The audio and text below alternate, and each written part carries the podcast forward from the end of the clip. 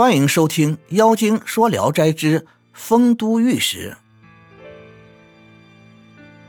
四川丰都县城外有个山洞，深不可测，相传是阎罗天子的衙门。它里面的一切刑具都是借助人来制造的，脚镣和手铐坏了就扔在洞口，县令马上用新的来替换，过一夜就不知去向了。有关洞内的供应开支，已经载入官府的报销制度中。明代有个御史邢台华工，巡视丰都时，听到了这个传说，不相信是真的，想进洞去破除这个疑惑。人们都说不行，但华工不听。他手执蜡烛进入洞内，让两个衙役在后随从。深入洞内一里多路后。蜡烛突然灭了，画工看了看台阶，宽阔明朗，有大殿十余间，里面并排坐着尊官，身穿袍服，手执护板，很庄重。唯独东头空着一个座位。官员们见画工到了，都走下台阶来迎接，笑着问道：“来了吗？分别以后可好啊？”画工问。这是什么地方？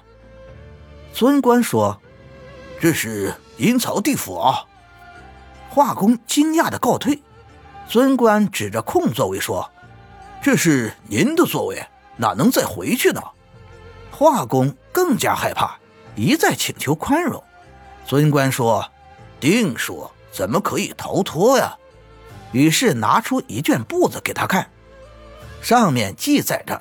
某年某月某日，某以肉身归阴。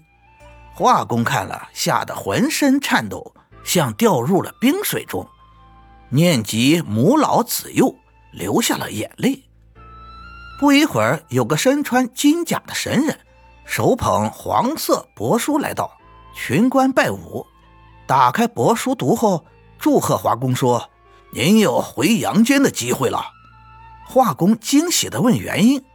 尊官说：“刚才接到大帝谕诏，要大赦幽冥，可以为您设法折免罪过。”于是为画工指示道路，让他出去。